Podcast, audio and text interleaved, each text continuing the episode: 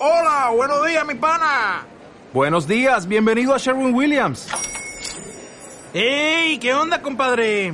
¿Qué onda? Ya tengo lista la pintura que ordenaste en el ProPlus app. Con más de 6.000 representantes en nuestras tiendas listos para atenderte en tu idioma y beneficios para contratistas que encontrarás en aliadopro.com. En Sherwin Williams somos el aliado del PRO. Querido amante del cine, bienvenido a este podcast. Siéntate, relájate, tómate una Coca-Cola y empezamos Cine Mascopazo.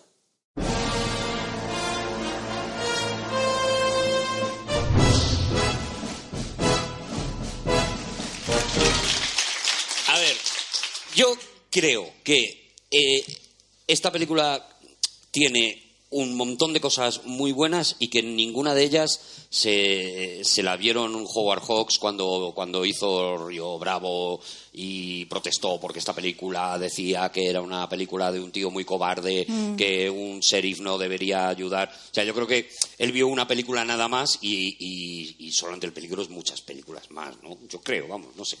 No, no sé por qué se enfadó tanto John Wayne y Howard Hawks se enfadaron tanto con esta peli, sinceramente te lo digo. A ti te. a ti te- yo la última vez que hablé con ellos, pues eh, me, me comentaron que era llamado. básicamente un tema estético. No tenían, tenían que contar el paripé de, algún, de alguna forma.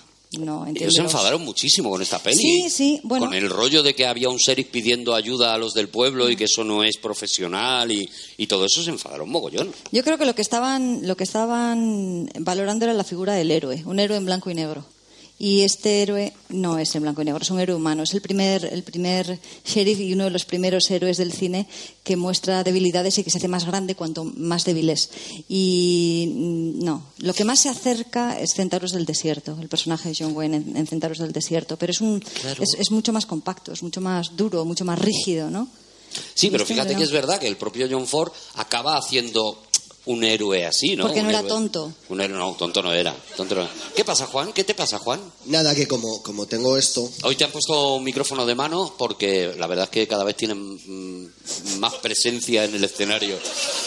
De verdad.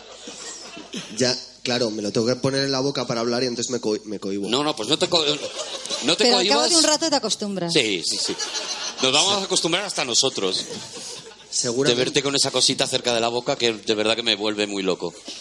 ¿Qué, qué- qué querías decir, Juan? Me estoy sintiendo un poco intimidado. Adelante, Juan. Pero bueno, eh, que eh, es curioso porque habéis mencionado el personaje de John Wayne en en el Desierto.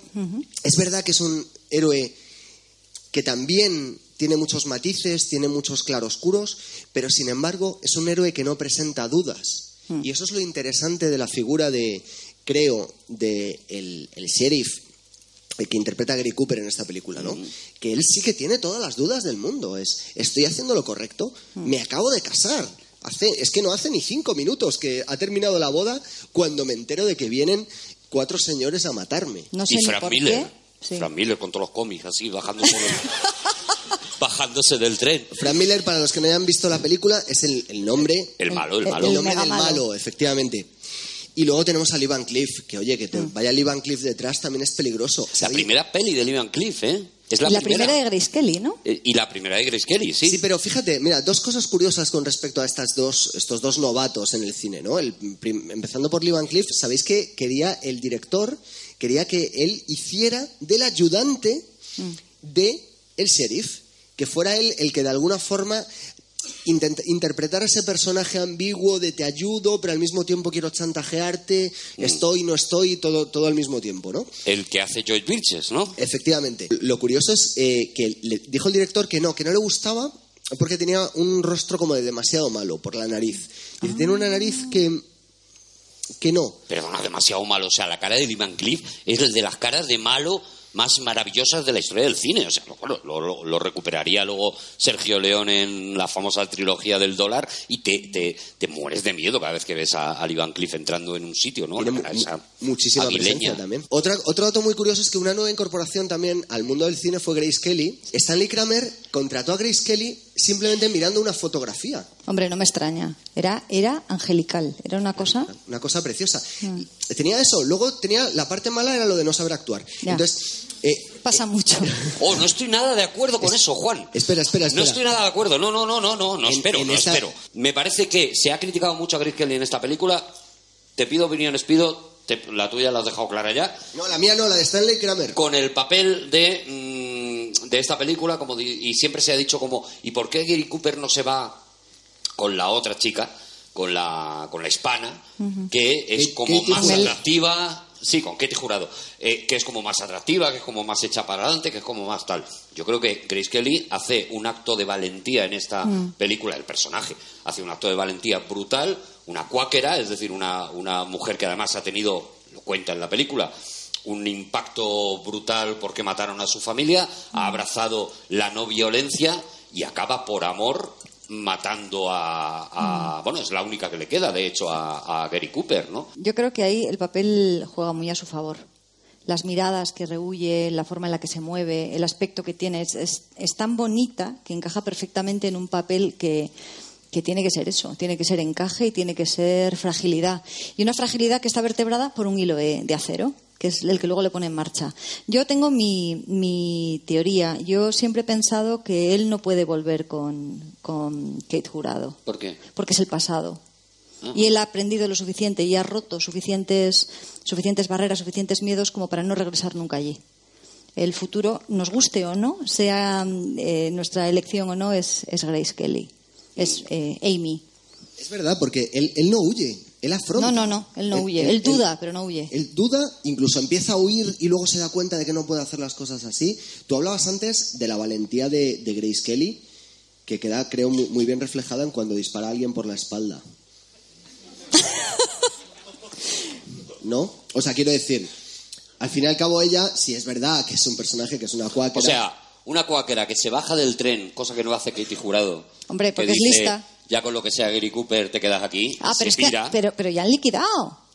Sí, O sea, no. ya han tarifado. Pero, Vamos a ver, no, ya se han dicho todo lo que se tenían que decir. ella se podía bajar del tren ¿Por y qué? decir, ¿Pa qué? voy a echarle una mano a este hombre. No veo por No, qué. ni siquiera por amor, por una cuestión de, de solidaridad. Ahora hablaremos de la solidaridad cero que se encuentra este hombre, ¿no? Pero tampoco se la encuentra en ella. Y con la única persona, con la, la única persona que va a darle apoyo, aunque sea pegando un tiro por la espalda, pero es la única persona, porque el título en español miente. No solamente hace un spoiler brutal, que es solo ante el peligro, vale, gracias, me acabas de fastidiar toda la película. O sea, ya sé que ninguno le va a decir que se queda con él. Pero encima miente doble vez, doblemente porque en realidad no está solo ante el peligro. Luego la no es persona que spoiler. le queda es Kelly. No es spoiler, es despiste. Es spoiler hasta la mitad y, Y luego luego, ya no. vuelve a ser spoiler. O sea, hace el redoble del spoiler. Es una, es una burrada. Espero- Es- espero ni, que lo- lo ni la hayas semilla del diablo consiguió eso. Espero que lo hayas entendido tú. Sí. No, no, no, no hablo contigo. Yo soy muy comprensiva, yo lo entiendo casi todo. Gracias, Espiro. Gracias. Del spoiler a la mitad y luego ya sí eso. Vamos a ver, lo voy a intentar explicar. Que sí, no, no, no, de verdad, no, no, ya, no, ya, ya, ya. Vale. Lo que pasa es que los dos únicos personajes que realmente le han dedicado medio minuto a pensar acerca de si están equivocados o no son el matrimonio, Mm. son el sheriff y su esposa. El resto no tienen nada que pensar. Lo tienen clarísimo. ¿Sí? ¿Tú crees? Sí. No, Yo, creo, que, no. ahí es, es donde está el debate. ¿Ves? No, Venga. Creo que no, creo que tenemos debate, creo que tenemos debate aquí. O sea, para empezar, vamos a empezar por, por el principio de la película. Es decir, nosotros... Primero Kináfrica, que, que, que exponga que exponga sus cosas Kináfrica y luego le contestamos nosotros. ¡Bomba! Era así, ¿no? No. No persigas al humor. Juan, no lo persigas. No lo vas a conseguir. Algún día lo alcanzaré. No. Pero yo me esfuerzo. No, Adelante. ya, ya, ya. Se nota, ¿no? Sí. Vale. Hay quien dice que a veces hasta da un poco de vergüenza ajena. No. oh. Sí. Pero bueno, yo no pienso renunciar. Bueno, igual que no renuncia... Tenemos ahí una manta por si te la quieres poner como los No, canarios. no, eso ya Yo, sería- A veces, como los pajaricos, me lo pongo para, para no ver a Eso, Juan, eso es otra película, eso es ET. Es- sí. No, también, también está muy solo y eso, pero no. La, la... la película arranca con un momento en el que en el que el protagonista actúa de una forma coherente, es decir, me persiguen cuatro fulanos, entonces yo escapo. O sea, quiere decir, eso es lo lógico, eso es lo sensato, eso es lo, me atrevo a decir incluso lo responsable. Porque tú habías llegado a un acuerdo con tu reciente esposa, más reciente imposible, porque han pasado cinco minutos, de que tú ibas a dejar atrás todo el pasado, toda tu vida de violencia, aunque fuera en defensa de la ley. Bien, entonces tú has llegado a un acuerdo, un acuerdo con la persona que se supone que es la que más te importa en el mundo. Y de repente, todo ese pacto, todo ese contrato que tú has establecido con la persona a la que tú más quieres, lo destruyes por tus principios. Y no solo eso, sino que además obligas a que esa persona a la que tú tanto quieres tenga que anteponer tus principios a los suyos, que había sido gracias a ese intercambio con lo que se había enamorado de ti. Con lo cual estamos eh, partiendo de que el protagonista puede estar haciendo una cosa mal desde el principio. En esa época no. Es así de sencillo. El marido mandaba y anulaba cualquier voluntad, cualquier pacto y lo que hiciera falta. Tú, nena, te vas al tren y te largas. La valentía está en ella el momento en el que dice, me diga lo que me diga, yo vuelvo. Pero vamos. no. Gracias, Espido, otra vez. O sea, gracias. Es que lo estás viendo, o sea, estás haciendo una interpretación contemporánea muy bonita, moderna, pero, pero que si lo vemos dentro del foco histórico se, no, se nos va totalmente de lado, ¿eh? Sí, yo creo que, que es. Sí, es verdad, tiene- es- tiene claro, razón. sí, es muy, es muy evidente que, que no se funcionaba así en aquella época, desgraciadamente, terriblemente, lo que tú quieras. Mm. Por, por supuesto que terriblemente, pero eh, eh, no funcionaban así las cosas. Vale, entonces ya hemos establecido que el protagonista actúa bien, ¿no? Yo creo que sí, yo creo que él actúa muy bien. O sea, él se encuentra con una situación del pasado que, creía borrada, se la encuentra en el peor momento posible. O sea, se acaba O sea, de cuando llegan todas las circunstancias del Todas, pasado. todas. O sea, de repente todas las circunstancias del pasado se le vienen encima. Mm. Y él dice, yo me puedo largar de aquí, y esto nos hemos encontrado todos en algún momento así, ¿no? Yo me puedo largar de aquí, desaparecer y dejar Mm. todas estas puertas abiertas y que se vayan solucionando sin mí. Es decir, mm, ahí os dejo todo este marrón o no. Cierro todo y eso es lo que me permite eh, iniciar la nueva aventura, la nueva vida, la nueva vida con, con todo en su sitio, con todo normal. Pero tú, de, de verdad creéis que es una, un sentido de responsabilidad para con el pueblo? No, Yo- yo no lo yo creo, creo, no. yo creo que, Yo es, creo un, que es, un tema de conciencia. Y, y también consigo mismo, ¿eh? Porque Sí. dice, si no les, me- les hago frente aquí, Ah. les voy a tener que hacer frente a toda, abierto. o toda mi vida. o toda mi vida. Sí, yo es verdad que para mí esta película es muy especial por muchos temas. Luego os cuento si me preguntáis y si no, pues igual también. Preguntamos, Espido. Pero es muy, muy particular porque según, según ha ido pasando el tiempo yo me he ido dando cuenta de por qué era tan especial. En un principio solamente había una conexión emocional, había algo que me emocionaba mucho, que me, me ligaba ahí, y después me he ido dando cuenta de por qué. Parte de ello tiene que ver con haber crecido en el País Vasco. ¿eh? Ajá. La idea de responsabilidad. Y la idea de a qué enfrentarte y la idea de a qué dar la espalda. Pero claro, yo era una niña cuando estaba viviendo allí, no podía, no podía ver eso. Solamente escogía historias o escogía novelas o películas que reflejaban una situación en la que yo estaba viviendo y que me iba además configurando moralmente. Uno toma lecciones incluso cuando es un niño. Entonces, cuando, cuando te encuentras con este personaje que efectivamente podía huir y nadie se iba a enterar, de hecho, posiblemente nadie ni se lo reprochara, eh, y empiezas a plantearte qué harías tú, eh, ahí llega una cuestión muy clara, que es cómo vives tú con tu conciencia. Y sobre todo, es que nadie se lo reprocharía. Se lo reprocharía él. No podría posiblemente mirar a su mujer a la, a la cara. Y si la miraría a la cara, habría algo mucho más duro que lo que tú estabas describiendo, que es la sensación de que él pensaba que esa mujer no se merecía un cobarde. Y si además él no... Estás escuchándola, pero ha habido un arranque de aplauso que, que creo que ha salido de aquí. Sinceramente creo que lo he hecho, lo he hecho yo, lo he transmitido yo. estás escuchando Pero- completamente obnubilado. Sí, sí, porque me interesa mucho que me desarrolles por ahí, porque nosotros no hemos vivido en el País Vasco. Y, eh, y- y, claro, y Bueno, no se puede ser perfecto, Claro, no podemos tenerlo todo. no. No podemos tenerlo Una todo. idea más o menos te haces, ¿no? Mm, Me gustaría Sí. que, lo, que lo desarrollara. ¿Por qué Bueno. es tan especial para ti esta historia? No hacía falta la pregunta, ya lo... Y sobre todo no hacía falta la pregunta haciendo así con el micrófono. ¿Sabes, Juan? Déjale, déjale. ¿No ves que tiene micrófono? No. Que lo use, hombre. Creo, creo creo que puedo intuir las, las relaciones que tú ves entre esta película, Sí. de vivir en el País Vasco, tu infancia en el País Vasco y tal. Pero me interesa muchísimo que me lo, que me lo desarrolles. O sea, ¿por qué? ¿Por qué la relacionas tanto? Bueno, aquí siempre se ha hablado de la caza de brujas y siempre se ha hablado de lo solo que se encontró el guionista y de cómo eso refleja muy bien una situación que el resto de la gente eh, esquivó como pudo. Y lo bueno, lo que la ha convertido en un clásico es que esto está pasando constantemente, todos los días, en decisiones mayores o en decisiones menores. Ahora se habla mucho de patria, se habla mucho de, novelas ambientadas en el País Vasco, se habla mucho de algo que durante mucho tiempo no se habló, no se hablaba. Es decir, no sabíamos por dónde iban a venir los Frank Miller, ni siquiera quiénes eran los Frank Miller, porque podían cambiar dependiendo en qué lugar te tocara. Entonces, lo que pesaba no era el hecho de, de decidir o no decidir, era el tener claro si tú luego te ibas a la cama con miedo, pero con la conciencia tranquila, o si te ibas con miedo, pero remordiéndote esa misma conciencia.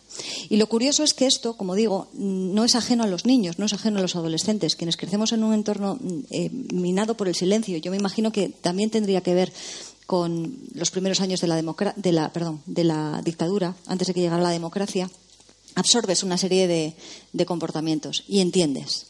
Es decir, lo más terrible que tiene el personaje del sheriff es que él entiende la cobardía. Cuando el resto de la gente le va, le va diciendo que no, hay, hay una comprensión y hay una, una sensación de, de empatía que demuestra que ha vivido la violencia de verdad. Incluso de estoica y callada aceptación. No, le hace tiempo, ¿no? reproches a ninguno. Claro. Cada uno le da un, un motivo, eh, a- algunos muy, muy vanos, Mm. pero cada uno le da un motivo para no apoyarle y él no reprocha a ninguno de ellos el, el motivo que le da. Y fíjate qué interesante, porque cada uno de estos personajes, el guionista, le da la libertad para que decida y no juzga. En el momento en el que decide, no, me voy, no, me voy, yo te ayudaría, pero yo sí, yo te voy a ayudar, pero no, ¿no? Al final es el espectador el que decide dónde está el bien y dónde está el mal.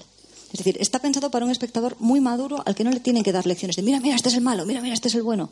No, ya se van significando. Sí, están haciendo lo que quieren, pero es que incluso haciendo lo que quieres hay una responsabilidad. Y en esa responsabilidad de lo que estás haciendo dejas una huella. Y esa huella es de la que estamos hablando ahora. El único aquí que se va con cierto honor, ¿quién es? Sí, yo creo que además eso solo lo puede contar alguien que lo ha vivido Sí, por eso es tan interesante. Claro, porque Carl Foreman, el, el guionista, vive ese vive ese, ese rechazo. O sea, Carl Foreman es llamado a declarar en la caza de brujas cuando se está mm, buscando comunistas por, es- por, por España, iba a decir, por Estados Unidos. Sí, en España Estados también se buscaban. también se buscaban. No, no. Y- pasaba exactamente igual, pero se les ha- seguimos buscándolo. Eh, eh, y a él le llaman a declarar. Mm. Él toma una opción que era una opción intermedia. En, se podían hacer dos cosas. Vas a declarar, acusas a. ¿Y los- cantas la traviata? Cantar la traviata, exactamente. Acusas a todos tus compañeros. Pues sí, yo uno le vi un día que compartió el bollo en el recreo, pues ya está, comunista, tal, porque era prácticamente era así. En aquel momento, una vez fue a una reunión de vecinos y dijo, ¿por qué no decidimos entre todos? ¡Pum! Comunista, tal. Podías. Este tiene un iPhone, no es comunista. No, comunista, eso es. Eh, podías mm, negarte a ir, con lo cual inmediatamente lo que ibas es a la cárcel Sí. Y ya está, y te No, convertías en de represaliado los- de por vida. Represaliado de por vida, desaparecido completamente, desaparecido del cine, eh, por supuesto, nadie te iba a contratar a partir de ese momento, nadie, tu nombre desaparecía completamente de, de todo, y podías hacer lo que hizo Carl Foreman, que es ir allí, es decir, sí comparecer, pero negarse a declarar en contra de ninguno de sus compañeros. ¿Qué ocurría en ese momento? Pues en ese momento lo que te aplicaban era una especie de ley de no colaboración, es decir, te convertías en un personaje sospechoso. Lo primero que hacía toda la comunidad, en este caso cinematográfica, era ponerte un sello de cuidado, este tío no colaboró con la patria, con, con los Estados Unidos a la hora de buscar a los, a los comunistas, con lo cual ni se le contrata, ni se le... eh, Ni aparece tu nombre, es la peor forma de ostracismo. Es. Siempre es terrible, pero para un artista lo es más, porque Claro. te niegan aquello en lo que tú te has vertebrado, que es tu identidad y es tu obra. Entonces, yo siempre, en, en alguno de los libros que trato este tema, siempre digo una cosa, eh, la mayor parte de la gente es esencialmente buena, hasta que te tocan el punto en el que, eh, en el que no estás dispuesto a renunciar. Cada uno tiene el suyo. En el caso, por ejemplo, de estos guionistas, posiblemente no fueran particularmente malas personas. Lo que ocurría era que lo que estaba en juego era algo que para ellos era, era todo. Era realmente importante. Para un granjero de Arkansas no lo sería. Hubiera resistido mucho mejor esta presión, pero cada uno tenía que aguantar la suya. Y lo bueno de reflejar eso en un entorno mítico como es el western, y además tan cercano al lenguaje, al lenguaje emocional de los americanos, y de presentar a este, a este Gary Cooper maravilloso, de una mirada cristalina, honrada, esos primeros planos, esa sensación de estar recorriendo casa por casa, casa por casa. Imaginaros cómo tuvo que sentirse el guionista para ser Sí, capaz de transmitir eso tan bien. Y fijaos que Gary Cooper además eh, transmite muy bien el dolor que está sintiendo y es curioso porque eh, es que lo estaba sintiendo de verdad. Sí. Porque sabéis que pasó toda la película con una úlcera de estómago que lo estaba destruyendo y un dolor en la espalda terrible. Entonces, realmente cuando tú le ves que está con esa cara de qué mal lo estoy pasando, es que en realidad lo estaba pasando muy mal. Y, a y como eso no lo sabía nadie, o quizás sabiéndolo, se lo valoraron lo que hizo, ganó el Oscar al mejor actor, que curiosamente luego subió a recoger eh, uno de sus mejores amigos John y uno Wayne. de los que más odiaba la película, que es efectivamente John, John Wayne. Wayne. que John Wayne, que en el discurso de, de- de recoger el premio llegó a decir lo que no entiendo es por qué no me dieron a mí este papel cuando había hecho Río Bravo precisamente para protestar por la película, ¿no? O sea que fíjate cómo Ya, pero frente a un Oscar, eh, Claro, todo se relativiza, Oscar- la noche nos confunde. yo Claro, qué sé. es que al final un Oscar, No. un Oscar te lo toma como esto. Dice, bueno, si es que estoy bien, si es que estoy a gustito, pues ya está, A mí, dame un a mí- Oscar. a mí hay una cosa de lo que ha dicho Espido antes que me, me ha fascinado mucho y es el tema del silencio. Es decir, cómo el cobarde se camufla en el silencio de los demás y cómo el valiente rodeado de cobardes se aca- acaba convirtiendo en el loco. Es, es curioso porque, mira, tú hablabas antes del País Vasco.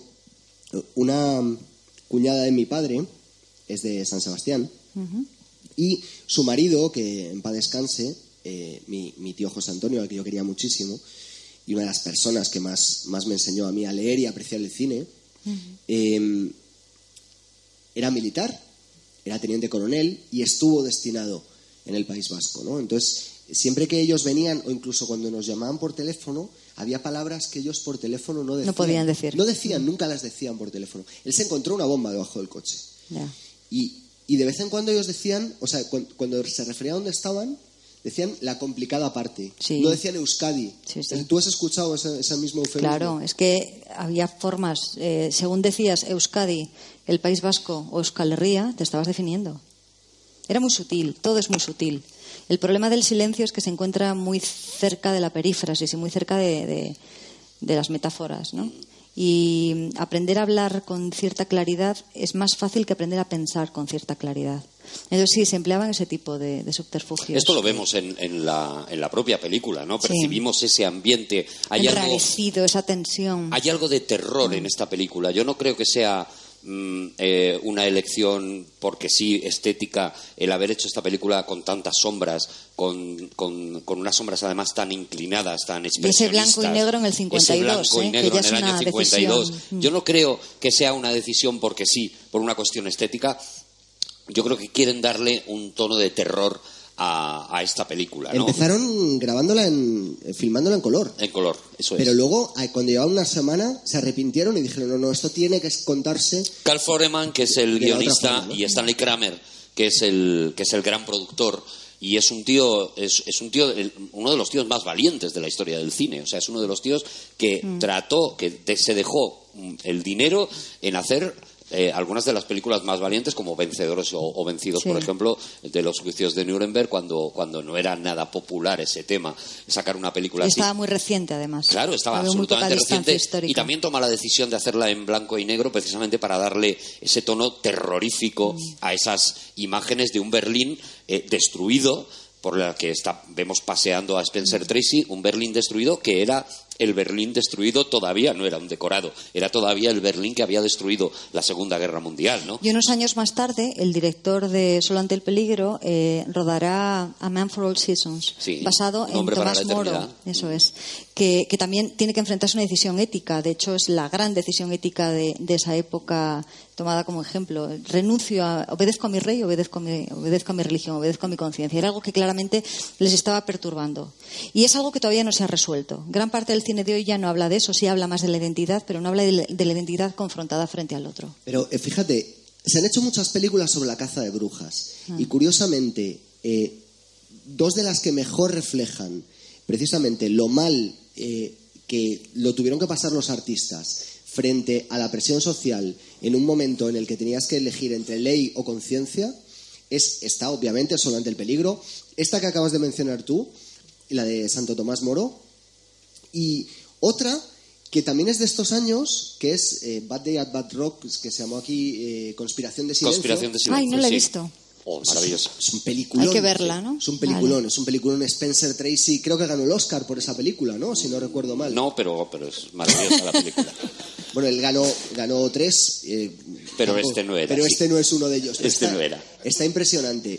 Y, y es un peliculón. Y también cuenta lo mismo. Es precisamente yo creo que una película que empata muy bien con esta otra, ¿no? Con Solo ante el peligro. Sí, bueno, es un hombre que llega a un pueblo, para la gente que no... La, la- la tenemos que poner aquí en un cine más copazo. Mira, y te vienes. Ah, pues sí, vienes, ¿vale? sí, sí. Eh, es un hombre que llega a un pueblo, en teoría, a investigar una desaparición de, de- Y lo que se encuentra es un pueblo, algo muy, muy parecido, eh, por eso me, me- me imagino que te ha venido a la cabeza, porque lo que se encuentra es un pueblo que no quiere hablar de eso, que no... Ha, desaparecido un chaval. La situación es la misma. Es un hombre llamando puerta a puerta sin encontrar ayuda en ningún sitio. Sí. Y, Mm. Pero, es, y es fascinante, ¿no? Pero por eso, ¿no? Porque, porque nos encontramos esto en esta, en esta película y en, y en este tipo de películas, y a lo mejor tenía mucho que ver, como tú dices, con la caza de brujas, ¿no? Porque todos habían aprendido que su vecino, de repente. Mm. No era de fiar. No era de No fiar, era de fiar, exactamente. sí. No era alguien en quien pudieras confiar. No sabías qué iba a contar de ti. O sea, le- eh, el- la caza de brujas o cualquier persecución a, a las ideas que se Mm. hace desde las grandes instituciones, inmediatamente lo que consigue es eso, ¿no? Lo que consigue es que cualquiera pueda llegar a, a una comisaría o un juzgado Mm. y decir cuatro o cinco cosas de ti. Desgraciadamente tenemos un ejemplo terrible, ¿no? En nuestra guerra civil, ¿no? Que, que Mm. Las muchas de las cuitas eh, personales que tenían las familias entre ellos y demás, pues se arreglaban yendo a, a, al- a los del bando contrario y diciendo este es un rojo o este es un falangista, mm, dadle para el pelo y al final lo que estaban es arreglando cuitas Oye, ¿cuándo personales Y otra, visteis? y otra y- cosa, y- una- y peleas de pueblo, ¿no? Y una cosa sobre esto que es muy importante, ¿eh? que quiero, quiero lanzaros aquí, y que tiene que ver con lo que hablábamos antes de que hay palabras que no se dicen y que tú, de- incluso desde niño, lo percibes. Cuando tú vives en un contexto en el que estás siendo consciente de que las palabras hacen daño, desde niño lo aprendes, porque puedes matar a tus padres con una palabra. O sea, si tú vives en la Alemania nazi y dices sinagoga, o sea, de rep- o sea, mm, puedes que esa misma tarde recibas unas cuantas camisas pardas en tu puerta. O sea, hay un momento en el que la inocencia se destruye. Y se destruye la de los niños que se ríen del sheriff en esta película. Y eso es una cosa, es un momento que a mí me parece, Sí. ¿lo recordáis? Sí, ¿No, sí, sí, nos sí. hace muchísimo daño ese instante en el que ellos le dan por muerto ya directamente. O sea, ¿por qué? Porque se lo han escuchado sus padres. Y entonces, de repente, eso es lo que está bien decir. Está bien jugar con esto, ¿no? ¿A qué edad visteis esta película, más o menos? ¿Os acordáis? Yo, eh, yo la vi bastante pequeño, era una película que ponían habitualmente en Sí, sí. televisión, era una película que se, que se ponía mucho por televisión y que yo la recibía pues como la recibe un niño, ¿no? Pues como, la- como una historieta y demás. Yo creo que conscientemente analizarla y saber todo esto que, que estamos contando ha sido, ha sido muy a posteriori, ¿no? Es que es muy curioso porque estoy segura de que mucha gente menor de 30 años la está viendo ahora por primera vez o la ha visto en alguna reposición muy particular. Pero mi generación, yo tengo 43 años, eh, la vimos en la tele y la vimos en la sesión de tarde del sábado, Sábado, del sí, domingo. sí, yo también, claro. Y, y yo tenía 8 años y me acuerdo además perfectamente, la vi con mi madre, el actor preferido de mi madre era es Gary Cooper y Gary Cooper y Gary Cooper. Gary, Gary Cooper. Y, y recuerdo además que, que- que, vamos, que yo la vi con, con absoluta admiración y se convirtió desde ese momento en una de mis películas preferidas. Tu madre dice Gary Cooper. Gary Cooper. Gary Cooper. Gary Cooper. Tú como una sola Y palabra. Rojason. Ro- Rojason y melón blando a lo mejor. No, no. No, hombre, a No, tanto hombre, no llega a tal. No, tampoco. por Pero mi nombrando- madre, Gargable, sí que lo decía. por. Gargable. Gargable. Pero gargable Gargable. suena como cuando tienes algo en la Sí, garganta. era como que, como, mm, comete el pollo Andreita, ¿sabes? Gargable, ¿sabes? Estoy gargable hoy. Pues sí, sí. Oye, ¿os acordáis que en el, en el eh, cinemascopazo de la historia interminable decíais que, que cuántos escritores se habrían eh, inspirado en la historia interminable? Por ejemplo, para ti había sido una, una novela referencial, ¿no? Esa y el Señor de los Anillos eh, empiezan Pues, para, mí. por ejemplo, eh, La historia interminable fue también una, una de las novelas que me abrió caminos y que yo decidí que, que quería ser escritora. Lo que pasa es que ya lo había decidido antes porque gané esa novela en un premio de cuentos. Entonces, Jope. ya, sí, sí, una, era precoz.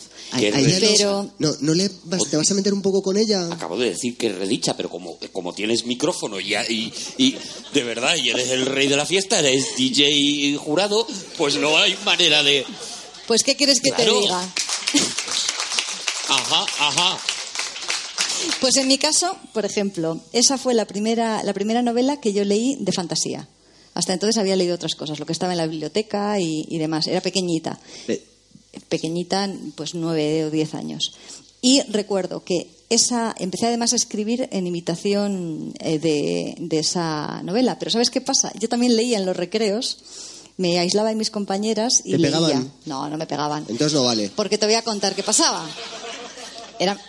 Coño, así me voy a pegar a mí. Vamos. No, no, no, si no, te han sellado el carnet de que te han No, pegado, no, no. para Juan no vale. Mira, yo empecé leyendo, pero a raíz de leer La historia interminable quise empezar a escribir. Ya había empezado a escribir una, una segunda parte de Hamlet, pero me parecía que no era para todos los públicos. Entonces, Con 10 años, Sí. Espido, No, pero- tengo testigos, te lo juro. No, no, Perdón. no, pero eh, Entonces- ¿me puedo ir de aquí, por favor? O sea, es que estoy muy incómodo ahora Claro, mismo. yo te explico. O sea, cuando vienen escritores de verdad, él se siente un poco excluido. No, pero no tienes por qué, cariño, de verdad. Entonces, Con 10 años yo me hacía un tiramocos con la con una botella de, de leche y un globo para tirar garbanzos, ¿sabes? pero, pero, Bueno, no, pues- y no, no, Freire estaba escribiendo la segunda parte de Hamlet diciendo es que le quedaron Esto no, cositas sueltas sí. a Shakespeare, le, queda- le quedó aquello. no, no, no, no, no. Al final me tengo que poner yo.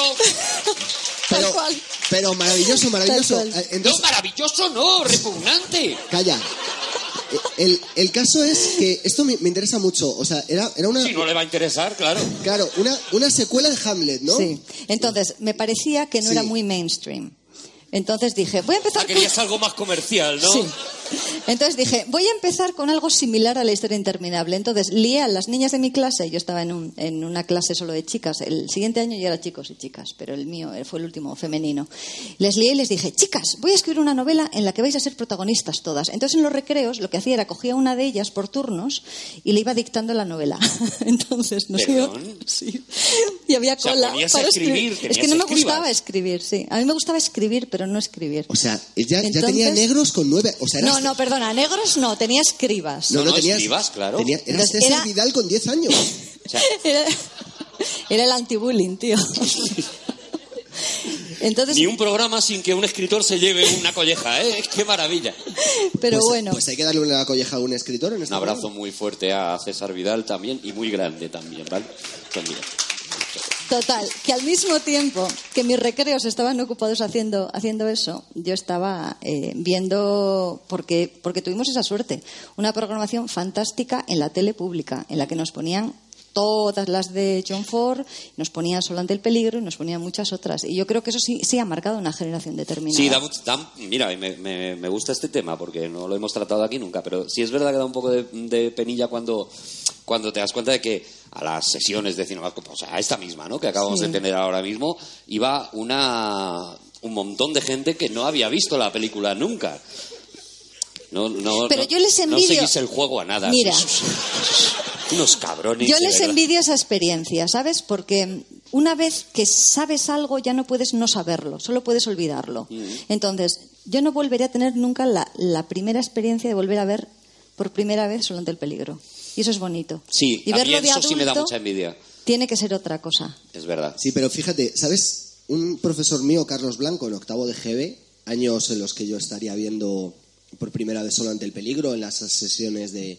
Que de- repito, de- ¿eh? esto era generalizado, o sea, no es que de pronto nos estemos aquí poniendo estupendos, es que se lo- te lo ponían No, a a ver. las tres y media de la tarde en la tele. Claro. Y había dos Te teles. ponían una de Tarzán de Johnny Bismuller, Sí. o te ponían una de los hermanos Marx, o te ponían sí. esa. Claro, pero tú, o sea, terminar el Tu telediario... contacto con el cine clásico Era la tele. más natural que el de ahora, que, que- que esta gente pues tiene que hacer un esfuerzo. Y, y cuidado, tiene muchísimo más mérito Claro. lo, de, lo de esta gente. Esta gente tiene que hacer un esfuerzo para acercarse al cine clásico porque no se lo ponen delante de la televisión como nos lo ponían a nosotros. Y, es- ¿no? y además los jóvenes lo, tienen que huir del Clash Royale y de, y de los youtubers para ir a ver las películas. Que nosotros... Hombre, tampoco les persiguen.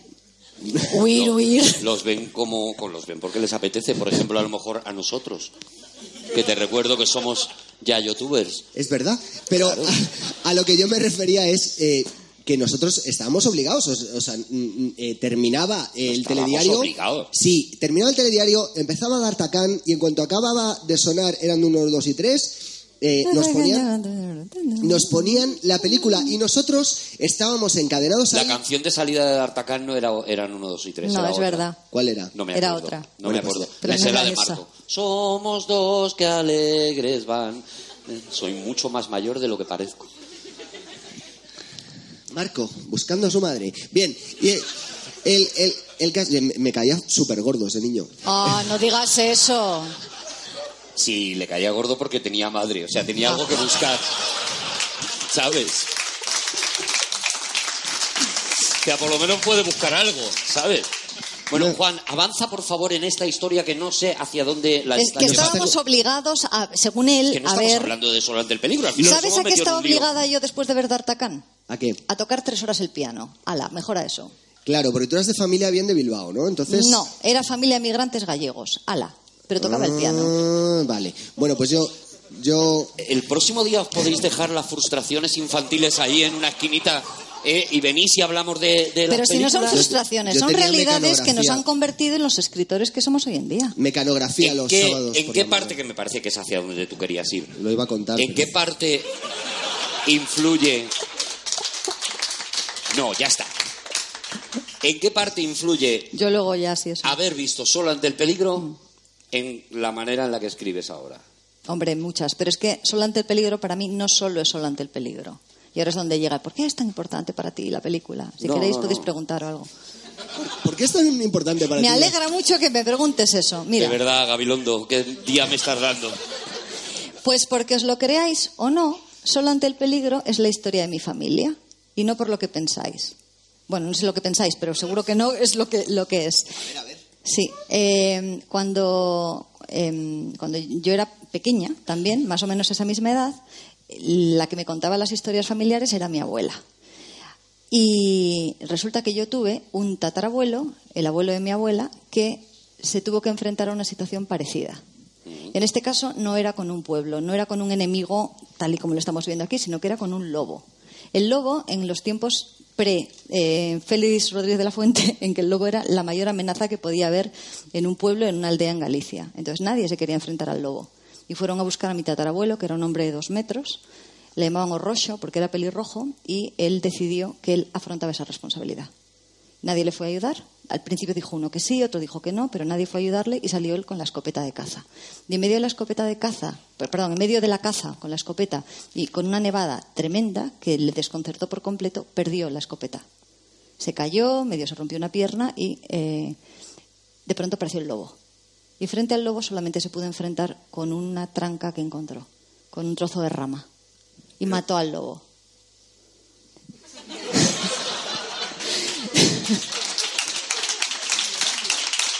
Tu abuelo era Leónidas. ¿Cómo luego, lo luego oyes? se enfrentó a Jerjes. en- ¿Cómo lo oyes? Y regresó, regresó, y entonces todos fueron para bienes y todo el mundo se quería apuntar y demás, y una cosa y otra. Y mi tatarabuelo, ya muy mayor, a mi, a mi abuela le decía, he pasado eh, muchos tragos en mi vida, he pasado muchos miedos en mi vida, pero nunca como aquel día que fui a buscar al lobo. Porque fue él de cara. Entonces, cuando yo vi Solo ante el peligro, de pronto todo encajó. Aquello no solamente era una película, es que era un legado familiar. Era la historia como me estaban enseñando a mí que me tenía que comportar. Yo no quería casarme con Gary Cooper. No quería ser Grace Kelly, no quería ser Kate Jurado. Yo quería ser Gary Cooper. Yo quería ser ese sheriff. ¿Quién, quién te contó a ti la historia? ¿Qué historia? La, la historia de tu, de tu tatarabuelo. Mi abuela. Te lo contó tu abuela. Sí. A la que se la contaría su madre, obviamente, que es de tu, tu tatarabuela. O sea, y de repente. Mi tú a- bisabuela. a tu bi- eso es. Yo, Sí, no pasa nada. Sí. ha- hazte cargo, yo, las familias, bueno. eh, eh, pero Tiene un árbol genealógico, es un bonsai, o sea que...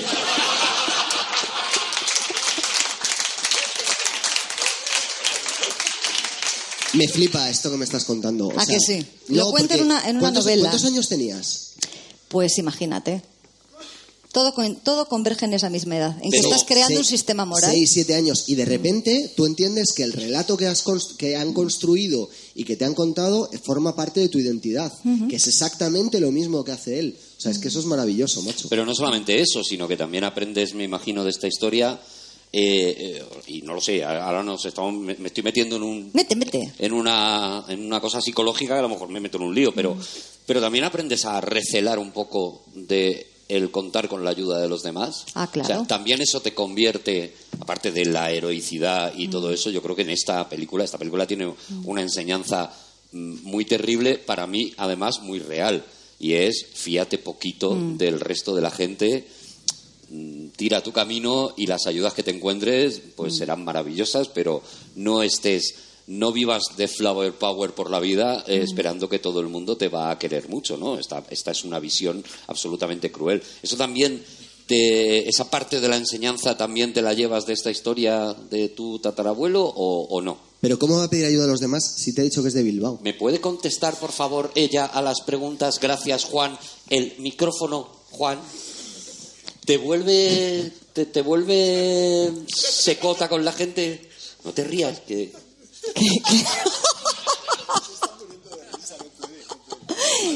A ver, mira, es que esto es lo que te está enseñando en cierta medida es una forma de liderazgo. Hay formas de mandar, hay formas de tener autoridad frente a la gente. Y la autoridad no es mandar.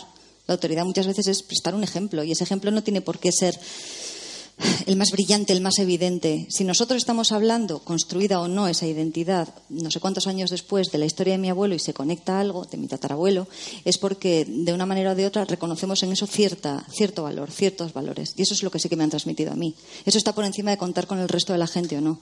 Tu responsabilidad, tu, tu idea de quién eres y de dónde estás está por encima de eso. Es tuya. Los demás sí están ahí fenomenal, pero nada más. Estás solo.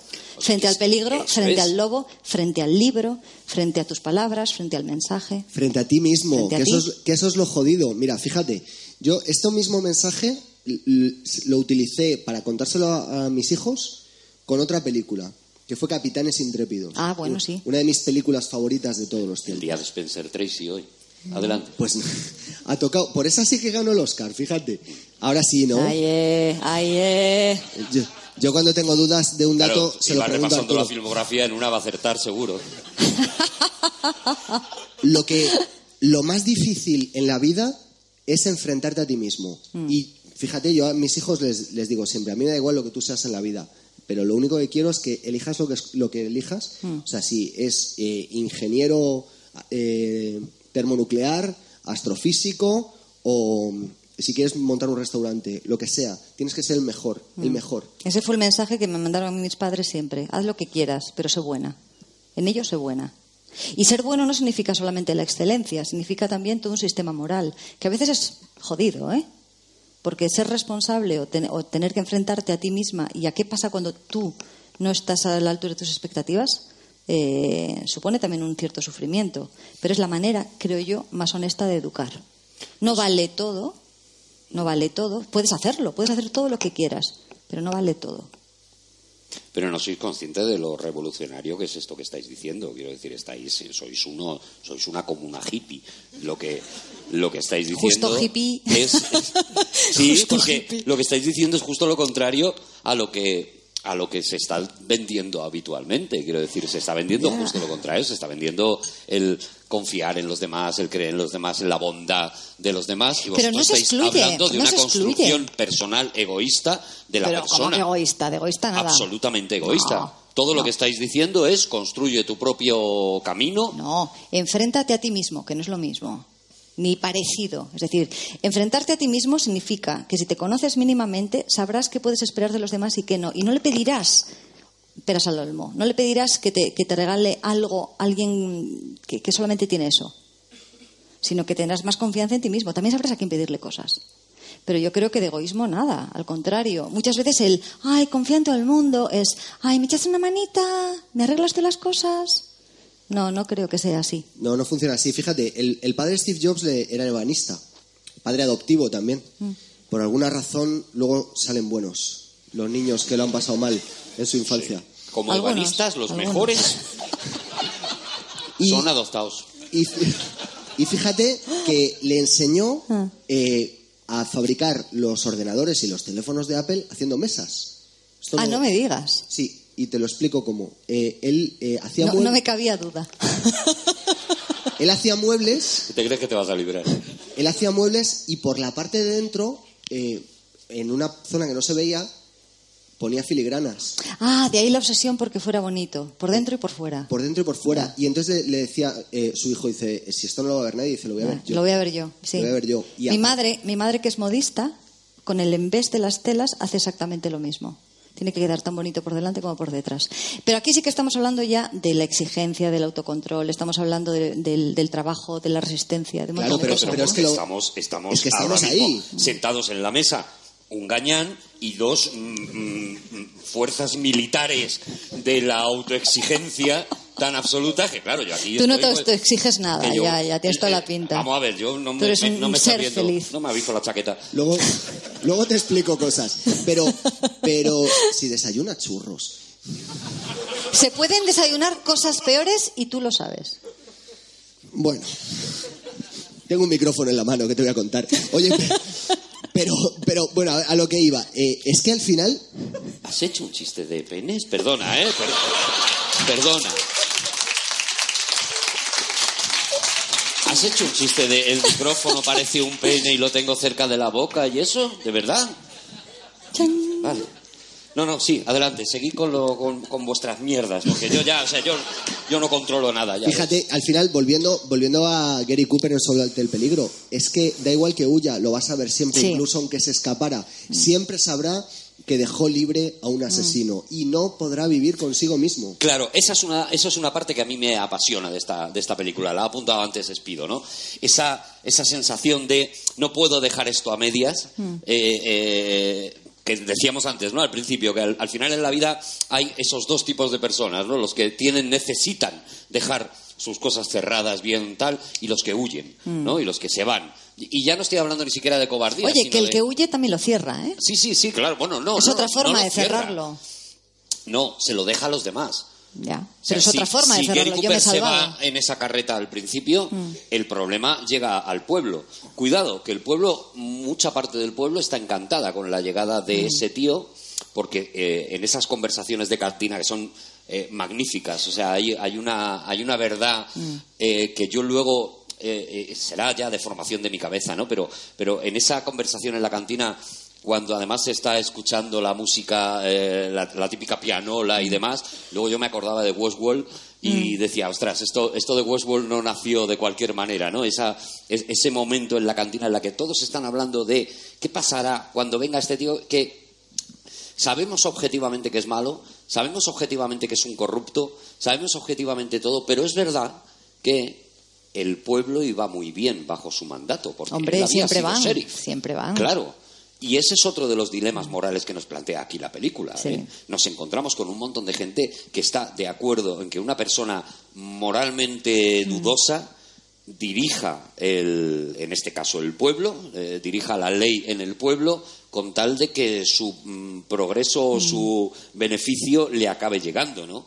Esto es algo que tampoco se nos escapa en, en la actualidad y que también está ahí metido en el... en- Es que por eso el personaje del sheriff es tan interesante y por eso debió despertar tantas ampollas, porque era un espejo muy, mm, muy incómodo. Y además, dentro de ese territorio mítico de- del oeste, pero que al mismo tiempo eh, estaba muy cercano para muchos. Es un territorio en el que se asume que no hay ley o que la ley solamente puede ser de un tipo.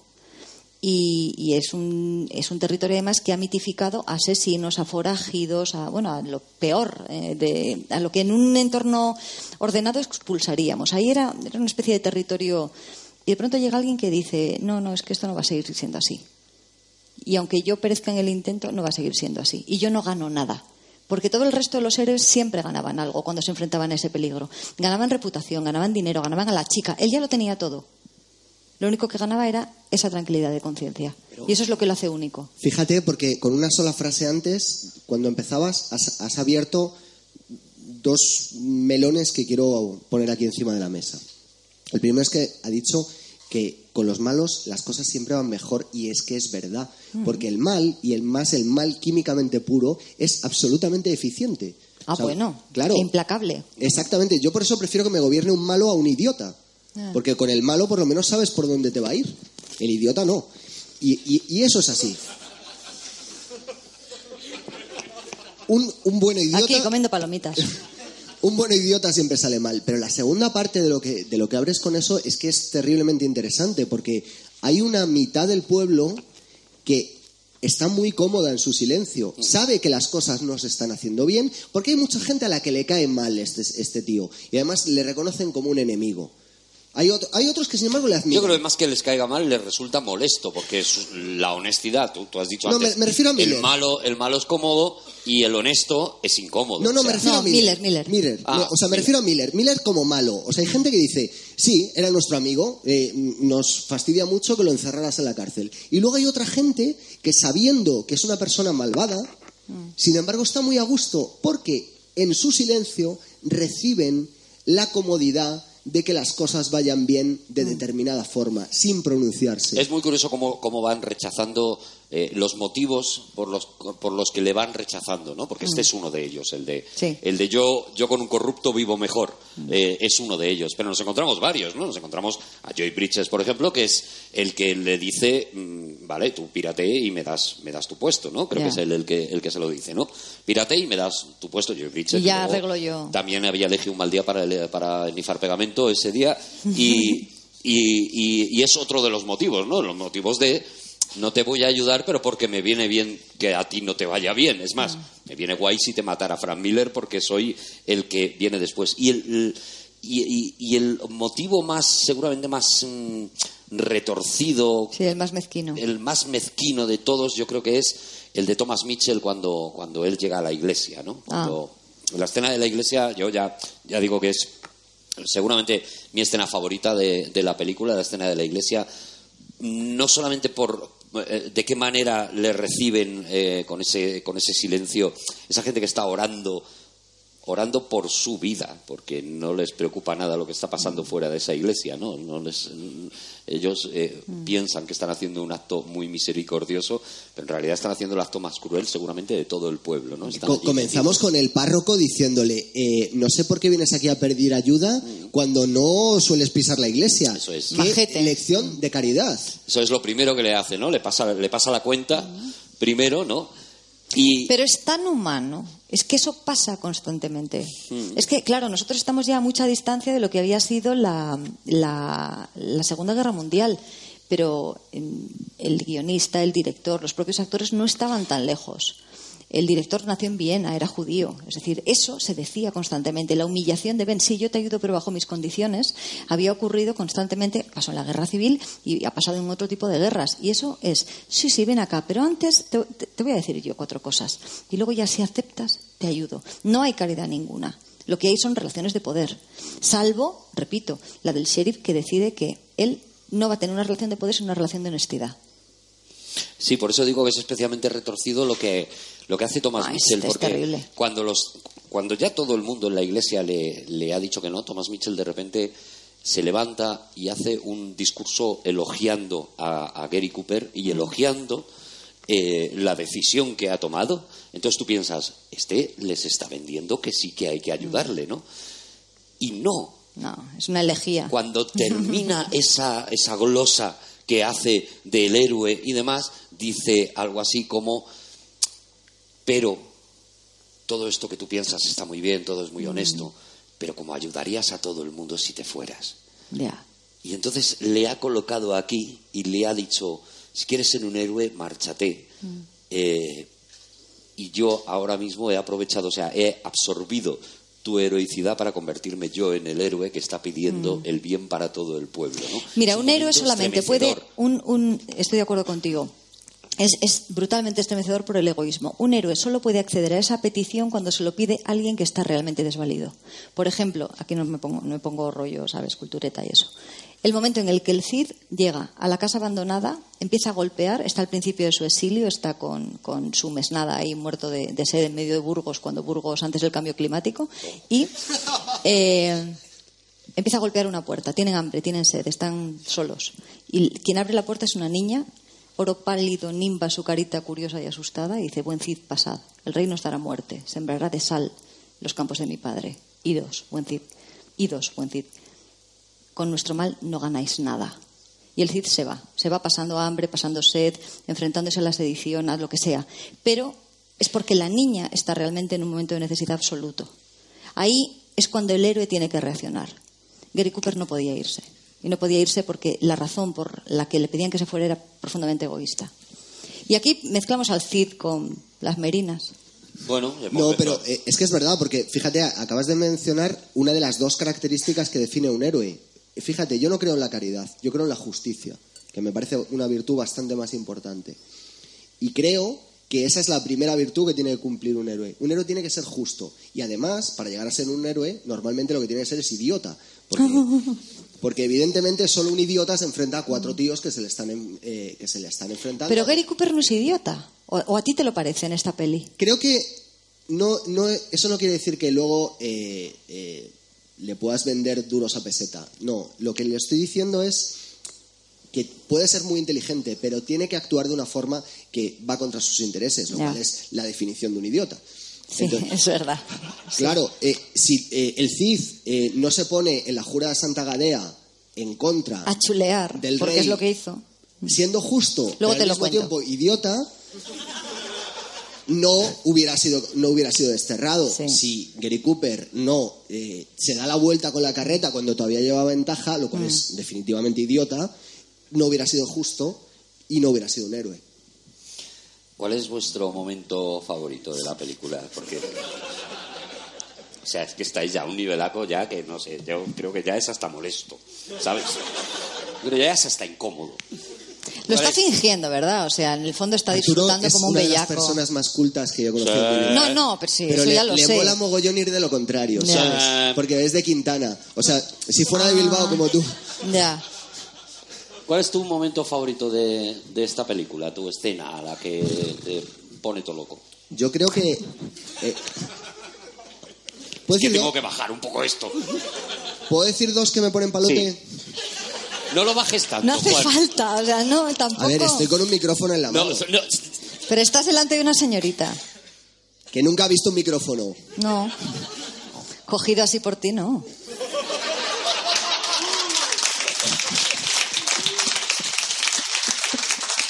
Vuelve a por otra, Juan. En mi vida he tenido una cosa tan grande en las manos. Ya será menos. Bueno, ya, despido, por favor. Que esto lo ven niños luego. A ver, los elevaditos que estaban hablando del CID, ¿pueden dejar de hacer chistes de pollas un rato y Pero vamos seguimos? a ver. ¿Eh? Los cultitos, A ver, el par de cultitos, ¿podéis dejar un ratito ese pero tema? tú, pero tú qué quieres? O sea, somos de una versatilidad que irritante, ¿no? Eso es. Pues justo. mira, ajo y agua, Estaba ajo y buscando agua. el adjetivo y me lo has dado. Eh, No sé de qué estabas hablando. Iba a decir mi, mi escena favorita de la película. Voy a decir dos. Voy a decir dos muy rápido, muy rápido, muy rápido. La primera, el momento en el que el que primero va a ayudarle se acaba quitando la, chap- la chapita. La, la, eh, la historia está basada en un cuento que se llamaba The Teen Star, la, la estrella de hojalata, Sí, ¿no? que es de lo que se hacían las, las chapitas estas. Pero es muy curioso porque en esta película parece que la llevan con velcro. Porque, o sea, no se la enganchan en ningún momento. Se o la sea, quitan muy fácil. Se la quitan rápido. O sea, en el momento que tiene que caer, cae a toda velocidad, ¿no? Y entonces, eh, justo en el instante en el que este dice, ah, que somos tú y yo solos, pues lo siento mucho, pero aquí te quedas, Pero ¿no? tengo mucha plancha. Eso es un momento de vergüenza, de vergüenza ajena acojonante. Mm. Pero, y el segundo que me voy a quedar es el momento en el que acaba la película. Mm. Y el que no quiera escuchar esto, que le da el fiu fiu porque voy a hacer un spoiler de 30 segundos. En el mismo instante en el que mueren los malos, coge la carreta, sube a su mujer a la carreta y salen disparados. No aguanta ni tres segundos más de lo necesario en ese pueblo de mierda, donde son todos unos hijos de puta. Ya, vale, ya. Juan, ya. Ya. Y eso me parece el mejor insulto que le podía hacer a todos los demás. Ni siquiera se da la vuelta para Nada, recibir nada. La escena en la que tira la, estrella y se monta es, es- Hice lo que tenía que hacer Claro. a pesar de vosotros. está todo contado. Es, Sí. es, es magnífico, es Sí, verdad. además es que narra muy bien, ¿eh? sin, sin palabras, no hace falta retórica de, de ningún tipo. A mí me gusta mucho el, el movimiento incesante del reloj. El que el reloj se convierte en un protagonista. Y, y esa idea de rodar en tiempo real, ¿no? Son 80 o 90 minutos, 80 Sí, creo. realmente no está hecha en tiempo Ya, real, ya, pero por ahí está falseado, sí. pero sí que es verdad que es la primera vez que vemos algo, luego veremos, pues bueno, en 24 es lo más obvio, ¿no? Pero La idea del reloj. A Es mí, la película que inventa el término tiempo real. No sé si lo sabéis, pero no existía Vale. la- el neologismo. O sea, es un neologismo que aparece en ya, esa ya. película. No, no lo sabía, pero no sabía que era la primera, pero, Pero cómo que se ahí, consigue con sí. la presencia de los relojes, qué importancia tienen de repente, cómo, Claro. cómo te han dado un deadline, cómo te han dicho a las 12 llega, llega el tren, ¿no? Y- A mí me gustan mucho los relojes, me gustan mucho estéticamente y eh, como símbolo, ¿no? Ahí tenemos un reloj muy bonito, por cierto.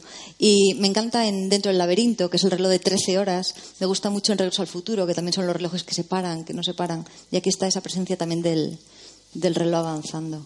Yo me voy a quedar con una, con una escena, mm, bueno, eh, es es- es- súper obvia, es súper obvia, pero, me da igual, ¿no? Y es ese, ese contrapicado cuando ya eh, el, el tren ha llegado, han bajado los han bajado los tres, bueno, ha bajado Frank Miller y los otros tres le han recogido y ya sí que de verdad está, y ya sí que de verdad hemos llegado al momento en el que nos hace el primer spoiler el título español, ya sí está solo ante el peligro y vemos esa- ese contrapicado que se aleja de Gary Cooper, nos enseña la calle por delante absolutamente solitaria, Joder, ya no es que hay, unos nadie. planos. Claro, en ese plano, ese plano que mm, bueno, solo hay que pensar en Amenábar, en Abre los ojos, para encontrarnos verdad. un plano exactamente igual, ¿no? Un plano homenaje clarísimo a este momento de Sol ante el peligro. Y ni un rostro en una ventana, ¿eh? No, no, no, absolutamente O sea, todo nada. el mundo escondido. Todo el mundo está dentro, todo el mundo como- está metido, todo el mundo como- está escondido. Como el, el amigo, el íntimo amigo de él, que al que cuando llega para pedirle ayuda le dice a la mujer, di que he salido a por tabaco. Ese momento es terrible. Que es un momento que te está dando una Terrible, vergüenza, está terrible. obligando a su mujer a mentir. La cara de ella diciendo, sé que sabes que miento. Y, y- y esto enlaza un poco con lo que hablaba Espido al principio, ¿no? De cómo, cómo llegamos a, a aceptar la mentira en, un- en una situación así de tanta presión. Llegamos a aceptar la mentira, llegamos a aceptar las miradas de compréndeme, no puedo hablar de esto. Cómo llegamos a asumir el silencio, ¿no? Sí. Todo, es que, mm, pero bueno, para aceptar esa mentira hace falta, hace falta dos cosas. Una es cierta inteligencia y otra es cierta nobleza. Porque si no arramblas con todo, apartas a la mujer de un, vamos, de, de un golpetazo y te agarras y al tío otro, claro. y le dices, vamos a ver, aquí vienes tú por todas las que te he hecho yo, ¿no? Eso es, ese es para mí no, no, ya no el momento, sino la esencia de toda, la, de toda esta película y sin la que creo que por muy gran guion, por muy gran guionista, por muy gran productor, director, etcétera, no existiría la película en esta mítica y es el rostro de Gary Cooper. Sí. La cara de Gary Cooper, la bondad de la que hablabas tú, que, que llevaba impresa en la cara Gary Cooper, Sí.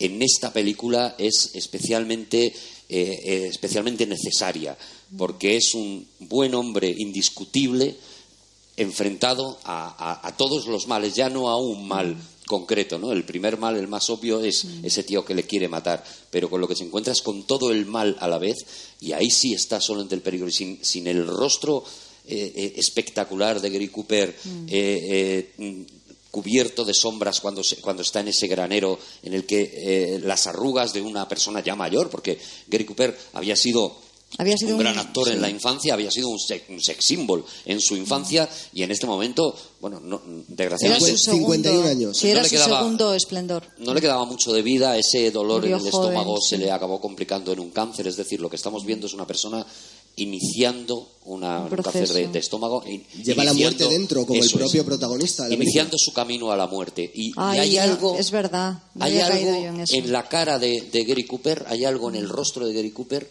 eh, eh, de un hombre que además ha pasado por una época de crisis muy fuerte porque nadie le llamaba ya para hacer papeles Mm. y que se agarra a este papel como diciendo tengo que hacer la última gran película y se la lleva, ¿no? Y al final el héroe se lleva a la chica, en este caso se lleva la estatuilla del Oscar, ¿no? Todo eso está en la cara de Gary Cooper Que y, es un hombre. y todo eso es lo que convierte a esta película en una, en una película mítica para mí. O sea, Mira, es, Gary Cooper- es algo más que, que la historia que cuenta, es algo más que lo que lo rodada que está, ¿no? Es, es Gary Cooper, es la cara de Gary Cooper. Sí, fíjate que ha habido galanes en el, en el cine, lo sigue habiendo, ¿no? Pero en, en esa época había hombres guapísimos y con un carisma tremendo. Pero según van pasando años, a mí el que más me gusta y el que más me, el que más me enamora en el sentido de, de enamorar, no de atracción, es Gary Cooper.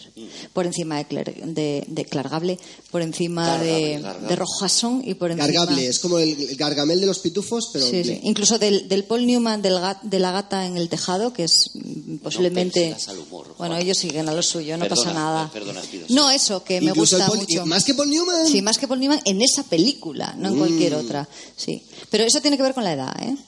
O sea, tiene que ver con que de pronto asocias ese rostro a una serie de, a una serie de valores, a esa mirada, a esa mirada clara y esa.